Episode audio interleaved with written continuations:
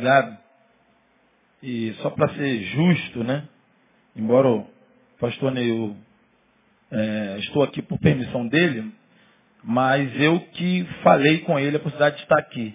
Não tem muita diferença, porque quem conhece sabe, se não houvesse possibilidade, não, não viria. Não, não há não, um homem que não tem protocolo nesse ponto. E aí eu louvo a Deus ao chegar aqui mais uma vez, não poder, não só por poder estar de volta em Betânia, mas poder ter recebido, ter sido recebido em Betânia da forma que tem sido recebido. Eu louvo a Deus por isso e conversei com alguns irmãos, alguns amigos, né, que aqui tem, muitos. É uma bênção poder não só voltar, mas também poder ser recebido da forma que tem sido. Eu quero, nesta manhã, a dificuldade de datas, né? E aí eu louvo a Deus também, o pastor Dio tentou, vimos umas duas ou três datas para estar, e coube nos estar aqui nessa manhã, poder compartilhar com os irmãos de um, de um projeto, de um filho meu, que nasceu e que Betânia está totalmente envolvido nisso. Grande parte do livro é, é do que Deus ministrou no meu coração nesses últimos oito anos aqui em Betânia. É, o nome do livro é O Sexto da Adversidade. E esse livro comecei escrevendo há quatro anos atrás, em 2008, quando voltei de Israel, quando fazia parte que estava aqui com os irmãos. E Deus falou de uma forma muito especial no meu coração lá e depois o desafio de poder estar botando no, no, no papel a revelação, as revelações que ele nos tem dado. É, não me julgo um escritor, é, eu até brinco dizendo, depois do terceiro livro, aí eu aceito o título. Por enquanto, só alguém que, que quis botar no papel, é, e que botar no papel a revelação que Deus nos deu, a, a visão que Deus nos deu, a, a, o pensamento que Deus nos deu acerca do, do, do texto de Atos capítulo 9, que inicia esse livro, tem a base, o sexto da diversidade, depois você vai poder ver, próximo, tem um sexto aqui, e a ideia é quando Paulo desce dentro do sexto, Atos capítulo 9, você conhece o texto, quem conhece vai poder absorver um pouco mais, mas é, quando Paulo desce dentro do sexto, no, no, quando ele chega em Damasco, ele se converte, acontece muitas coisas ali, e depois ele começa a pregar, e em pregando começa a ter adversidade na sua vida, ah, resistências, os damascenos querem matá-lo, e aí os discípulos, percebendo a situação, é, vendo que não tinha condições de Paulo sair pelos portais, pelo portão normal, porque havia um perigo dele ser assassinado, ser morto. Ah, o povo, a galera ali do pessoal, os damascenos queriam matá-lo. E aí, na calada da noite, de madrugada, de noite, pegam Paulo. Você sabe que os muros, não só ah, de Damasco, como as muralhas de Jerusalém, muitos outros, eram muito largas. Né? E ah, os salmos de, nos, nos, relatam que havia, as carruagens andavam sobre os muros, que tinha mais ou menos de 5 a 6 metros de largura. Então, no mesmo fenômeno, no mesmo evento que acontece com Raabe, havia casa sobre os muros. E aí Paulo é descido pela janela, colocam Paulo dentro de um cesto, e esse cesto é um cesto simples, um cesto que servia para carregar panos e pães. E aí colocam Paulo dentro desse cesto, marram duas cordas, possivelmente, e descem Paulo de tranco a tranco, de momento a momento, até o chão. Com a ordem de que ele deveria, com a orientação de que ele deveria, ir chegando ao chão, procurar os discípulos e vá para Jerusalém. Está relatado no livro de Atos, capítulo 9. O livro de Atos, que é conhecido como Evangelho do Espírito Santo, como aquele que relata a ação do Espírito Santo, usando os apóstolos e discípulos.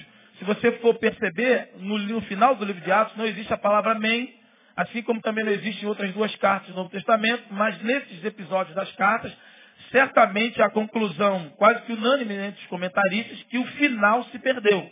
Mas aqui em Atos a diferença é porque a filosofia, a ideia, a, a, a, o projeto no coração de Lucas, que foi autor, por direção do Espírito, autor de Atos, o, o, o Lucas, o médico amado, ele não coloca a palavra amém por entender que o, evangelho, que, o, que o Evangelho do Espírito Santo, que é o livro de Atos, não terminou.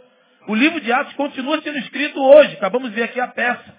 Né? As ações dos discípulos e apóstolos, independente das nomenclaturas que nas ascendências, né, nas, nas hierarquias eclesiásticas, eclesiológicas, existem, mas independente disso, nós somos apóstolos e discípulos quando somos o mecanismo de Deus, as mãos os pés de Deus, a boca de Deus nos dias de hoje. Então em Sulacap existe discípulos e o Evangelho do Espírito Santo, o livro de Atos, continua sendo escrito aqui, Sulacap, Ralendo, Bangu, amém ou amém?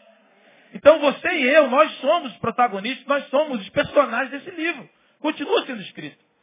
Então aqui a ideia é, algumas, alguns, alguns fundamentos nesse livro, é tentar resgatar a ideia, mesmo no tempo que vivemos, onde a, a, as adesões, né, prosperidade, prosperidade transcende riqueza, para isso a Bíblia usa no Velho Testamento duas palavras no hebraico para riqueza e para prosperidade. Prosperidade é shalom, a paz de Deus é prosperidade. Prosperidade é, vai transcender, vai além do que é riqueza.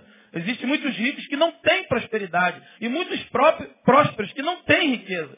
Então, no tempo de hoje que vivemos, onde muitas vezes né, a igreja, a igreja é, é, é capitalizada como temos vivido, um tema como esse é trazer a reflexão de que mesmo depois de Cristo, como aconteceu com Paulo, mesmo depois da conversão, Paulo viveu adversidades na sua vida. E o contrário do que muita gente acha, que Paulo não foi um bibelô de Deus colocado numa redoma de vidro e que Deus disse, esse aqui ninguém toca, esse cara vai ser um robozinho, tudo vai dar certo na vida dele. Não. Paulo sofreu inúmeras adversidades, problemas terríveis, crises profundas. Paulo vive uma vida de abstinência, de renúncia, não porque Deus impôs, mas porque ele optou por isso. Então, ali quando ele é chamado e Deus dirige Ananias para orar por ele, no capítulo 9, Ananias vai dizer que esse é um cara que matava a igreja. Como é que eu vou orar por ele, Senhor? Porque ele tinha acabado de fazer parte da morte de Estevão. E o que aconteceu com Estevão, a morte de Estevão, que foi emblemática, a representatividade da perseguição, os mártires, muitos outros líderes, muitos outros servos de Deus foram assassinados e mortos por permissão de Paulo. Mas Estevão não foi só um, foram muitos. Então, a história nos, nos, nos permite isso. Mas ali, ele tinha acabado de participar da morte de Estevão. Então, a ideia de Ananias, da igreja, é que esse cara, como é que eu vou orar por ele, se ele é, ele é um perseguidor da igreja de Cristo? E aí, Deus fala para ele, no final do capítulo 9, para Ananias, vai porque para mim é um vaso escolhido. E aí a galera, olha aí, é vaso escolhido. Com Paulo era mole. Mas no versículo continua. E ele verá o quanto vai padecer. E a ideia de padecer é sofrer pelo meu evangelho. Mas não é um sofrimento da nossa perspectiva humana. Não é um sofrimento depreciativo, melancólico, miserável. É um sofrimento com a permissão de Deus, com a experimentação da renúncia e da graça de Deus. Porém, com muitas adversidades, porém com sofrimento. Mas como dissemos aqui, como o pastor Deus já leu, as lágrimas estão junto com o caminho e Deus age no caminho. Amém? Então, mesmo com adversidades, Paulo superou todas elas. E o princípio esportivo aqui cabe quando a gente usa a expressão vencedor. O vencedor não é só aquele que chega em primeiro. O vencedor é aquele que consegue vencer a dor. Quando você vê um maratonista chegando depois de 42 quilômetros, chegando em primeiro lugar, você fala, ah lá, hoje o cara não aconteceu nada com ele, o cara conseguiu chegar em primeiro, deu tudo certinho para ele. Quem disse para você que isso aconteceu? Não. Ele passou por dores terríveis ali, mas ele simplesmente decidiu em superar as dores, superar a dor, e aí ele vence. E ele é um vencedor, não é só porque chega em primeiro, ele é vencedor porque superou a dor. Porque muitas vezes somos vencedores sem chegar em primeiro. Amém ou amém? E muitas vezes superamos as dores, mas na, no, no, no, no, protótipo, na liturgia momentânea, nós não somos o primeiro. Nós não estamos com a medalha. Não há o título de primeiro lugar, mas somos vencedor, porque conseguimos vencer a dor. Então Paulo, ele, aqui embaixo tem um, uma ideia de um, de, um, de um pódio, é que ele vai dizer que combateu o bom combate, cerrei a carreira e guardei a fé. Não só ele combateu o combate que é bom, mas ele também combateu o bom combate, ele tinha percepção e consciência disso. De que ele chega no final da sua vida com um bom combate combatido. Mas ele sabe que mesmo assim, teve que haver renúncias e perdas. Porque não há como vivermos a vida com Cristo sem que haja perdas, sem que haja adversidades. E as perdas são inerentes a nós. As perdas inerentes ao ser humano. Não há como viver uma vida com Cristo, mesmo depois de Jesus, sem que haja renúncia à adversidade. Amém? É, abra sua Bíblia capítulo 9.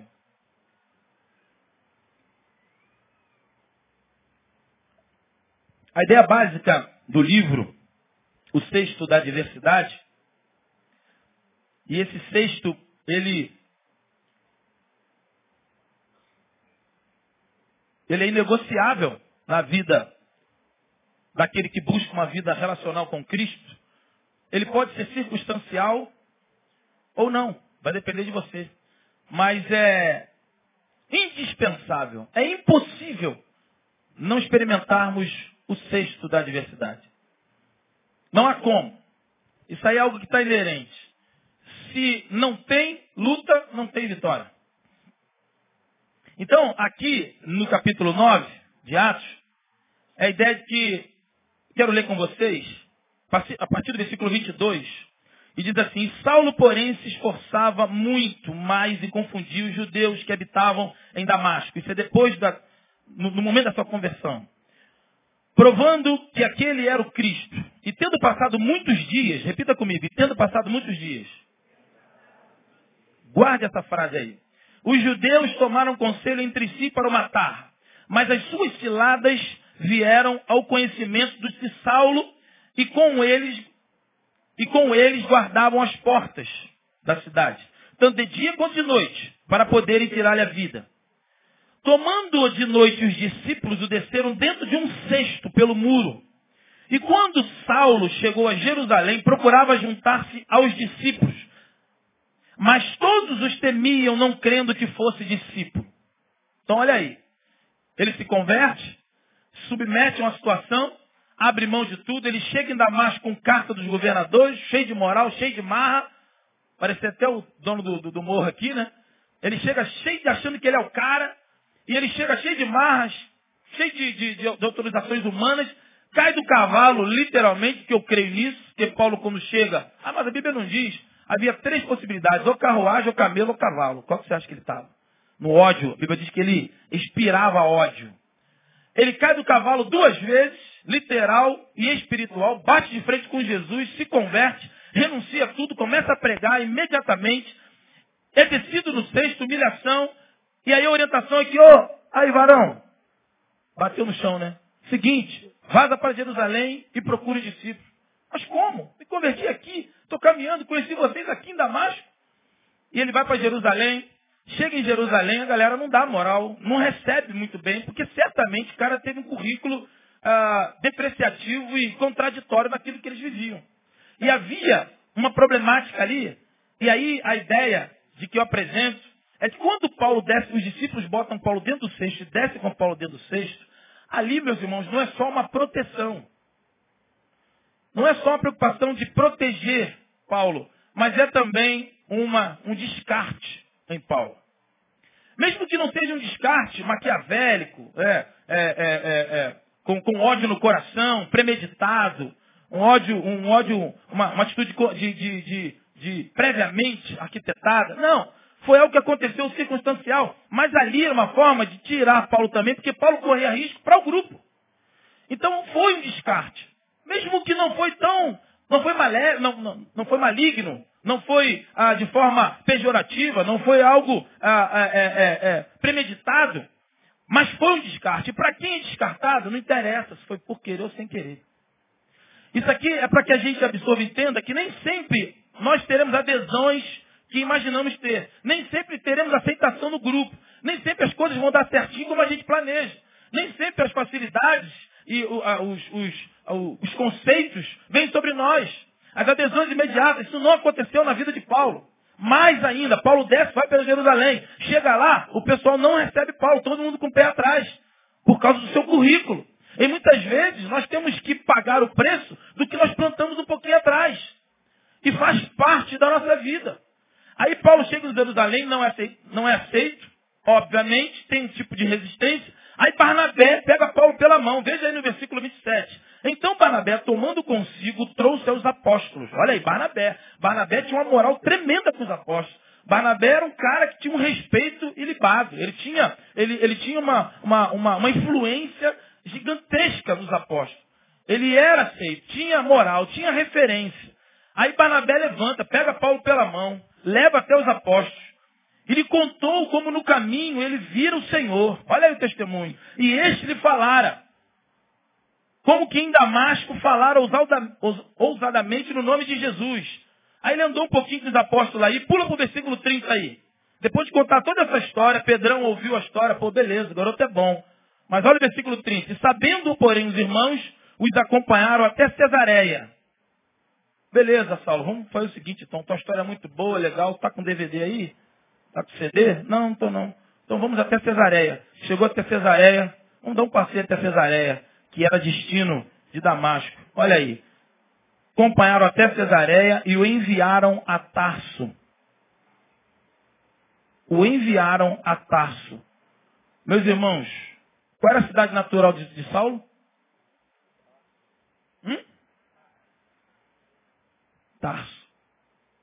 Então qual foi a proposta dos discípulos para Saulo?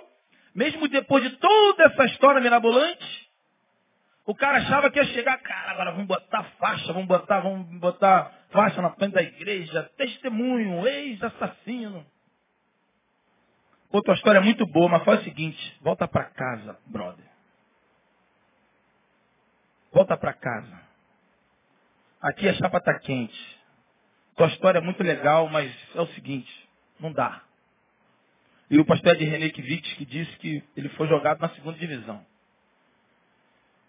Aí conduziram, mas conduziram na boa. Conduziram até Cesaré. Imagina essa comitiva, meus irmãos. Levaram até Cesaré, não levaram até Tarso, não. Levaram até Cesareia. De Cesareia, ó, bota 10 reais no jumento, Saulinho, e vaza. Valeu, brother, pelos esses 15 dias conosco aqui. E ele foi embora. Foi para Tarso. E aí, eu queria voltar com você no versículo 23. Aí a gente fica assim, poxa, mas que história. Rapaz, aí você já sabe o final da história hoje, porque hoje falar que das dificuldades na vida de Paulo é quase chovendo molhado. Hoje todo mundo sabe a história de Paulo, mas nessa época aqui, os discípulos não tinham essa percepção da vida de Paulo, do perigo, de quem ele seria, quem ele poderia investir, quem ele poderia a, a ser. E aí, versículo 23 diz assim, que eu pedi a frase para que vocês repetissem, tendo passado muitos dias, é a ideia num consenso, há um consenso quase que geral, unânime, entre os comentaristas, que essa expressão, passando muitos dias, entre a conversão de Paulo e esse episódio descida do sexto, há um período que Paulo ah, passa. E aí eu quero te convidar, Gálatas capítulo 1, versículo 16 e 17. Gálatas capítulo 1, versículo 16 e 17. Paulo vai dizer isso um pouco depois sobre esse episódio aqui. E quando ele se converte, entre esse período, Paulo vai para um local. Veja aí, versículo 16. Ah, ele está falando sobre exatamente o momento da conversão que ele encontrou-se com Jesus. E aí, revelar seu filho em mim para que eu pregasse entre os gentios. Não consultei carne nem sangue, nem tornei a Jerusalém a ter com os que já antes de mim eram apóstolos, mas parti para a Arábia, ou deserto da Arábia, e voltei outra vez a Damasco. Depois, passados três anos, fui a Jerusalém para ver Pedro. Aí sim, é o que nós lemos no capítulo 9. E fiquei com ele 15 dias. Esse curto período que ele ficou ali com Pedro. Então aqui, meus irmãos, o que eu queria tratar com os irmãos, esse, esse é um dos capítulos do livro, capítulo 5, se me falar a memória, tratar sobre o tempo e as consequências de Deus na nossa vida.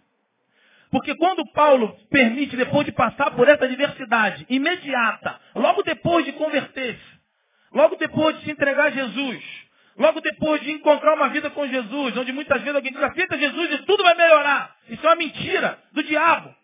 Tudo vai melhorar em uma distância espiritual. Você ia para o inferno, agora vai para o céu. A nossa cabeça tem que estar no céu. Amém ou amém?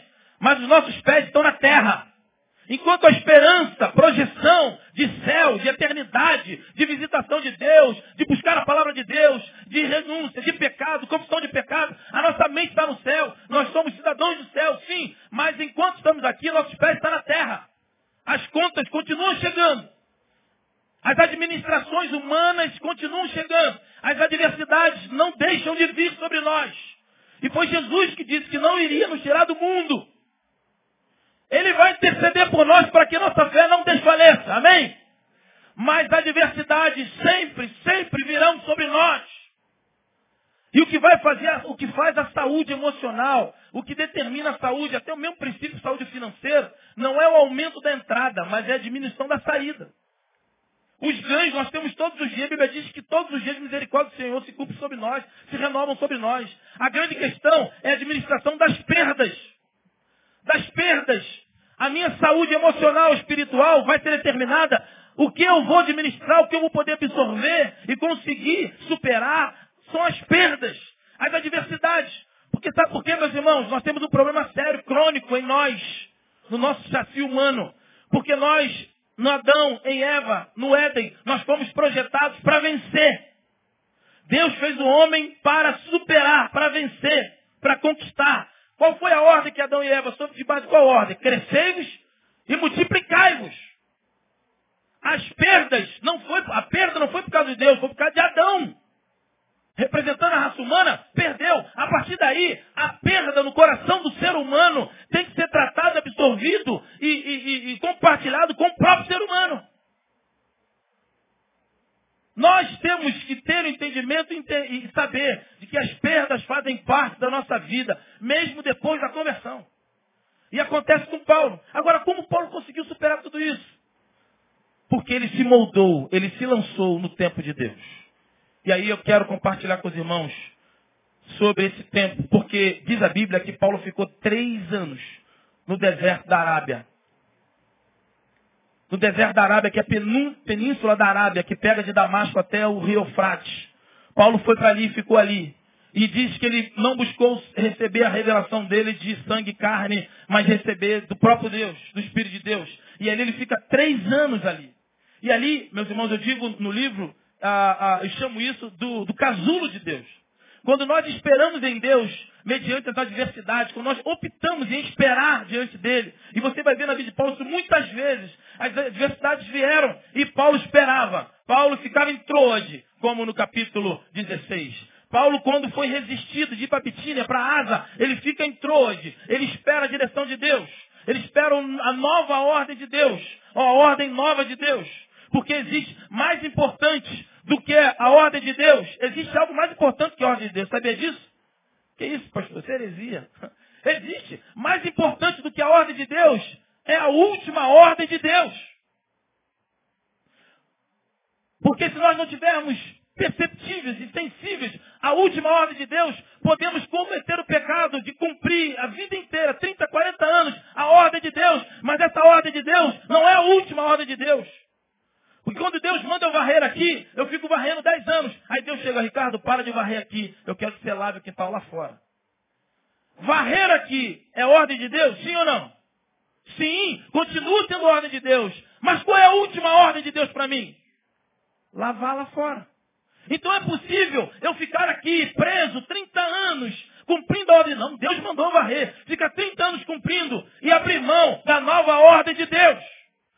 Continua aqui, cumprindo a pseudo-ordem de Deus, a antiga ordem de Deus, porém é, é, desobedecendo a Deus. E me frustrando. Aí eu fico escravo do meu dom e não servo do Deus Altíssimo. Porque eu passo a servir o meu dom, escravo do meu dom, e não servir a igreja, o Espírito de Deus. Porque o que vale para mim e para nós, meus irmãos, é a última ordem de Deus. Isso é que vale.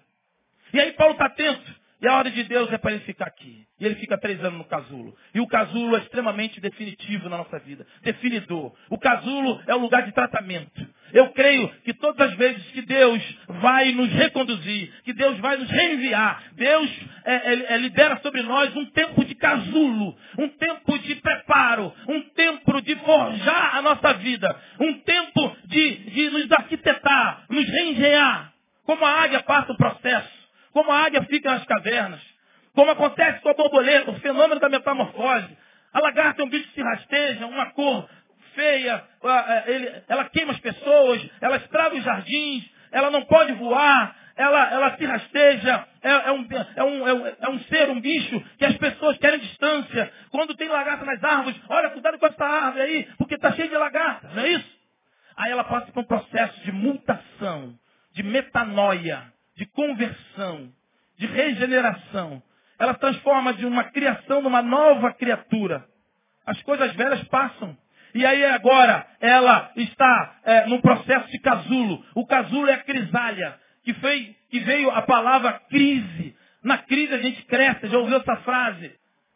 A crise bem absorvida é, uma, é um excelente lugar. E o objetivo de Deus é fazer com que esse local seja um local de deserto, sim, mas um local de casulo. Um local onde eu cresça. Um local onde eu seja transformado. Ali a borboleta fica durante um tempo. Aí muitas vezes passamos e ela começa a sair, a asinha, começa a chegar o tempo de final. E muitas pessoas já viram um casulo assim, a borboleta saindo assim, uma asinha. E alguém quer ajudar. Vamos ajudar. Vamos rasgar aqui. Vamos abrir para a borboleta sair. E o que acontece? Ela morre. Por que ela morre? Porque foi atrofiado o tempo de casulo. Existe um tempo para que a transformação aconteça. Existe um tempo para que as informações de Deus venham a ser diluídas em nós. Um tempo para que a gente entenda que negócio é esse novo, Deus. É um tempo de dor, é um tempo de crise, é um tempo de casulo, mas é um tempo indispensável na nossa vida. A borboleta agora sai, linda, maravilhosa. Ela não se rasteja, ela voa. Ela não tem uma cor horrível. Ela é toda colorida. Agora ela não estraga mais jardim, ela não come folhas, ela tira o pólen de uma, uma flor e vai proliferando, ela vai germinando outras flores. Ela era uma maldição no jardim, agora a borboleta é uma bênção no jardim. Todos se afastavam da, da, da lagarta, agora todos querem estar perto da borboleta. É um outro ser, uma nova criatura, mas isso é possível por causa do casulo. O casulo é o deserto de Deus, meus irmãos. Quando Paulo está no, Paulo está no, no deserto, é o tempo de gestação de Deus. E o deserto, muitas vezes, há uma grande injustiça que nós cometemos com o deserto. Nessa referência. Muitas pessoas falam assim, ah, quando eu estou passando por problema, dificuldade, irmão, ora por mim, que eu estou passando pelo deserto, não é isso? É ou não é? É uma grande injustiça. Por quê? Porque na, na, na mentalidade de Deus, propósito, o propósito de Deus, deserto não é lugar de sofrimento nessa instância humana. Não é lugar. O, o deserto tem um outro fundamento. Nós falamos isso baseado no que o povo passou 40 anos no deserto sofrendo, rodando. Mas isso não é culpa de Deus. Esse sofrimento de 40 anos perdendo, perdido, rodando, rodando, não foi propósito de Deus.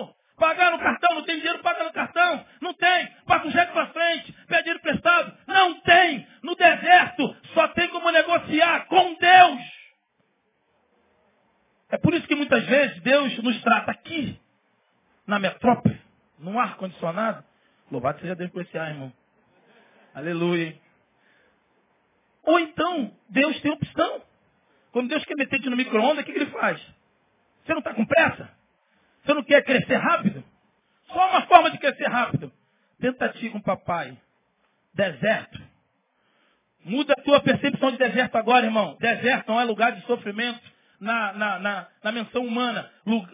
o lugar de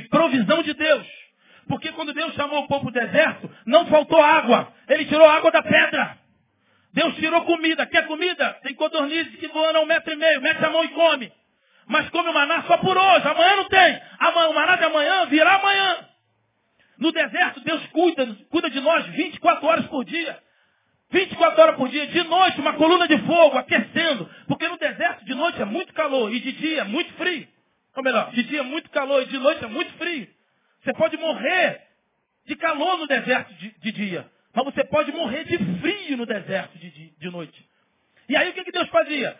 Uma coluna de fogo à noite para clarear, espantar os animais, espantar as presas, espantar os problemas, aquecer o povo no calor, clarear, trazer fogo, cuidar. De dia, uma nuvem espessa que, que minimizava o calor do sol. Deus cuidava 24 horas por dia com seu povo. Então deserto é lugar de provisão. Então diga para o seu irmão, meu irmão, deserto é lugar de provisão de Deus. De repente está chutando solo do diabo aí, não é culpa de Deus não, irmão. Deus não tem nada a ver com isso. É demanda nossa. Isso faz parte do negócio. Faz parte da renúncia e da absorção. Preciso encerrar. Depois de Paulo esperar passar por esse deserto, Aí você viu aqui comigo no capítulo, no versículo 30, que Paulo foi enviado e volta para casa, não é isso? Paulo foi para casa. E Paulo foi para casa, eu quero te convidar a passar duas páginas, pelo menos na minha Bíblia está assim, capítulo 11 agora de Atos. Capítulo 11 de Atos. Meus irmãos, Paulo foi embora para Tarso. Passaram-se dez anos. Quanto tempo passou? Dez anos se passaram, com mais três de deserto. Quanto tempo da conversão até agora? Treze anos se passaram. Quanto tempo você está aí? Reclamando. Eu estou orando há dois meses. Há um ano. Treze anos se passaram. E Saulo agora está em Tarso. Fazendo a mesma coisa que Deus mandou ele fazer 13 anos atrás. Ele não se abalou com descarte. Teve influência, deu aquela estabilizada, porque isso é normal, isso é humano. Deu aquele sentimento. Mas ele mesmo sentindo, ele superou. Superou a dor. Ele venceu a dor. Continuou, é, é, continuou fazendo aquilo que Deus havia lhe chamado. Versículo 25. E partiu. Aí o que, que Deus faz? Quando nós esperamos em Deus, quando nós nos damos a superar a dor, quando nós não desistimos, quando nós não olhamos para trás e questionamos a Deus, por que, que o espírita tem um carro do ano e eu ando com esse maestro que tem um concerto em cada esquina? Por quê? Por que, que a promoção só foi para o outro, não foi para mim? Por que, que o cara ali, que, do traficante tem um tênis coisa e eu estou com a minha conguinha, absurda? Por que, Deus? Por que isso acontece? Porque nós temos que aprender que Deus está conosco, independente das circunstâncias, das bênçãos, das, das materialidades que estão ao nosso redor. Uma coisa é servir a Deus, outra coisa é servir a, a, a, a obra de Deus. Uma coisa é estar com Ele, uma coisa é o Senhor, outra coisa são as bênçãos do Senhor. Os feitos do Senhor. E aí Paulo fica dez anos. Entre o descarte aqui no capítulo 9, versículo 30 até aqui, são dez mais três de deserto são 13 anos. Versículo 25, Deus levanta Barnabé novamente. E diz assim, e partiu Barnabé para Tarso, dez anos depois do descarte, a buscar Saulo, e achou e conduziu para Antioquia. E sucedeu que todo um ano se reuniram naquela igreja e ensinaram muita gente. E em Antioquia foram discípulos pela primeira vez chamados cristãos. Ainda que essa, esse chamado pela primeira vez nasceu de uma forma pejorativa, de uma forma meio que encarnando, né? chamando miniatura de Cristo. Mas depois isso pegou. Mas Paulo estava lá com Barnabé. Isso acontece porque Deus levanta um que eu chamo de investidor. Pode estar o tempo que for, irmãos. Pode estar o tempo que for. Você acha que está demorando, mas Deus está assim, ó. Eu estou marcando o relógio. Eu estou acompanhando você. Eu estou olhando e colhendo as suas lágrimas. Eu estou com os olhos fitos em ti. Mas, filho, ainda não é o tempo. É preciso um tempo de preparo. É preciso um tempo de crescimento, de amadurecimento. Deus está contando e olhando fito nos seus olhos. No momento em que Deus libera, dá ordem, Deus levanta uma pessoa. Deus pode levantar uma igreja, uma circunstância, uma situação, onde eu chamo de investidor. E Barnabé se levanta, vai até lá, pega Saulo em Tarso. E eu imagino como que foi isso. Barnabé chegou em Tarso, numa cidade, não conhecia ninguém. Buscar Saulo. Como encontrar Saulo em Tarso? Eu imagino que quando Barnabé chegou, as ruas de Tarso tinham as marcas, as pegadas de Saulo. As famílias de Tarso exalavam o cheiro de Saulo. As vielas, os estabelecimentos estavam impregnados do amor de Saulo céu, o céu estava fechado com o amor que Deus liberava no coração de Saulo. Tarso estava visitada por Saulo, porque um homem depois de 13 anos, depois de 10 anos de descarte, ele não deixou de fazer o que Deus lhe deu para fazer. Ele não desistiu. Ele não é, se, se apequenou. Os problemas virão. A melhor forma, assim como a águia, as águias fazem. As águias usam o próprio vento contra elas para se aplanarem, as suas, aplanarem suas asas, usando o próprio vento contrário para sair das nuvens e tomar os mais altos cumes dos montes. É isso que a filosofia, a ideia, a percepção do Evangelho é esse. Usar a diversidade para superar todas elas. Porque como o Paulo nos ensina aqui, mesmo tendo a diversidade, é possível ser fiel a Deus, fiel a Deus e superar todas elas. E aqui esse homem está e é encontrado por Barnabé. Eu imagino que Barnabé abraça esse homem, dá um abraço de meia hora. Há um silêncio nesse abraço. Não precisa dizer mais nada porque tudo está dito. E Barnabé diz para Saulo, vamos voltar, meu irmão. E ele volta, não para Jerusalém. Ele não volta agora para Damasco. Ele não volta agora para buscar currículo. Ele não volta agora para pegar o aval dos sacerdotes. Ele não volta agora para pegar a marca a cunha da mídia, da massa. Ele volta para Antioquia. Ele volta para o centro do coração de Deus. Ele volta onde a ambiência de Deus está saturante. O ruache de Deus está tremendo, sacudindo aquela sala. E eu quero te convidar agora, por fim, para Atos capítulo 13, porque se passaram mais três anos, agora são 16 anos depois da conversão de Saulo.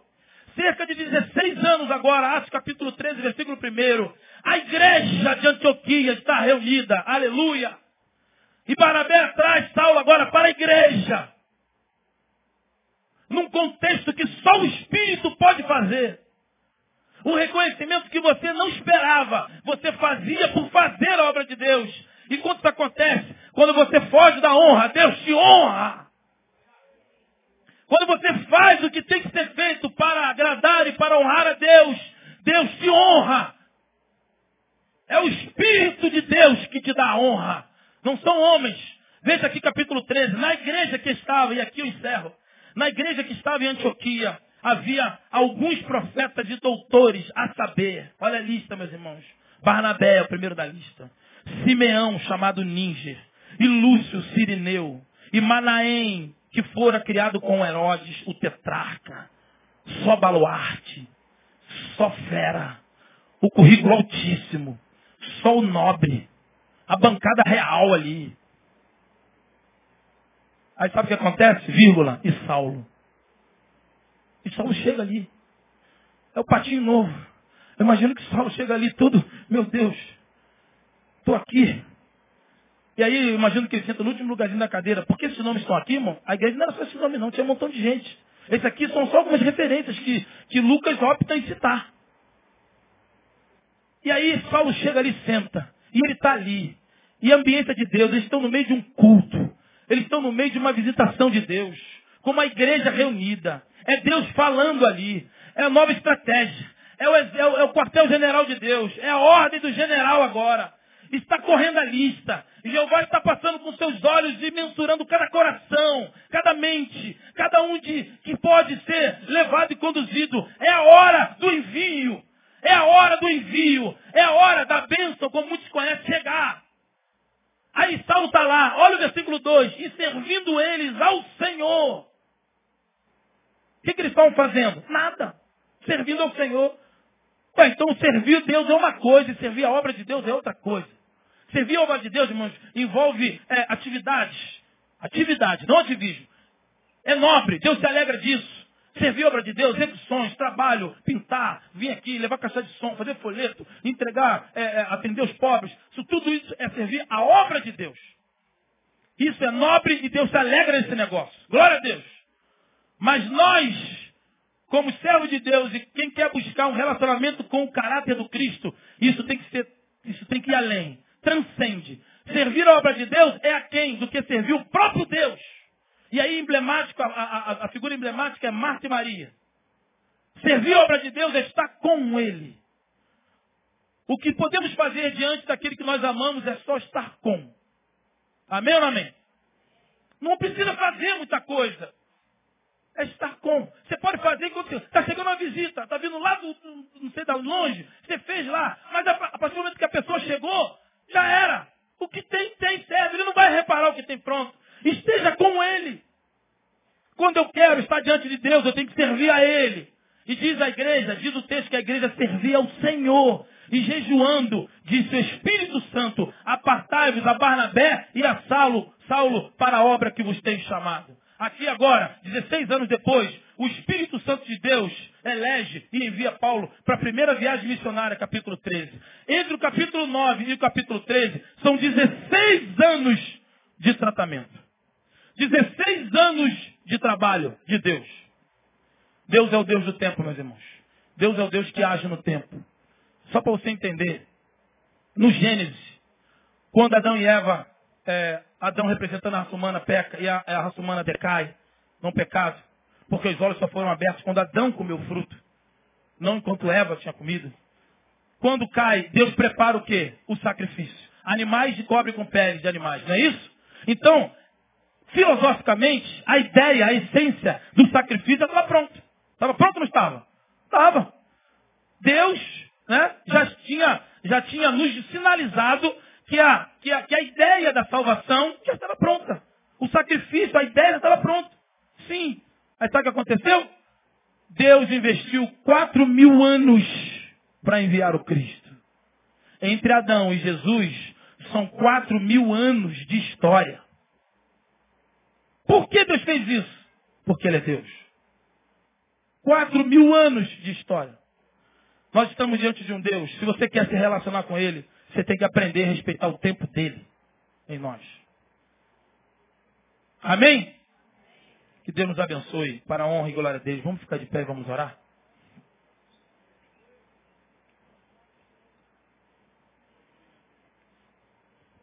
Pai, no nome de Jesus, nós queremos te agradecer por essa manhã. Queremos te agradecer por essa palavra, te agradecer pelo culto que te prestamos e que te recebemos. Ainda mais. Pedimos a tua graça, Pai, nessa manhã, para que o Senhor venha liberar sobre nós o entendimento do que é estar contigo. O entendimento das adversidades que não necessariamente significa a tua punição. E não é a tua punição. As adversidades fazem parte da nossa caminhada. E o que o Senhor espera de nós é que as superamos, entendendo que tudo isso, em momento algum, venha depreciar o teu cuidado em nós. Por isso, Pai, seja conosco nesta manhã. Abençoe o teu povo. Quanto o Senhor falou aqui nesta manhã, muitas vidas. Pai, libera uma unção de consolo, uma unção de tratamento, uma unção para espera diante de Ti. Pai, uma unção que muda a mentalidade no teu tratamento, que o deserto não é lugar de desespero, mas é lugar de provisão de Deus. A tua provisão. Pai, no nome de Jesus, nos abençoe nesta manhã. Nós pedimos a tua bênção no nome de Jesus Cristo, hoje e sempre. Amém e amém. Glória a Deus. Deus te abençoe, meus irmãos. Em nome de Jesus.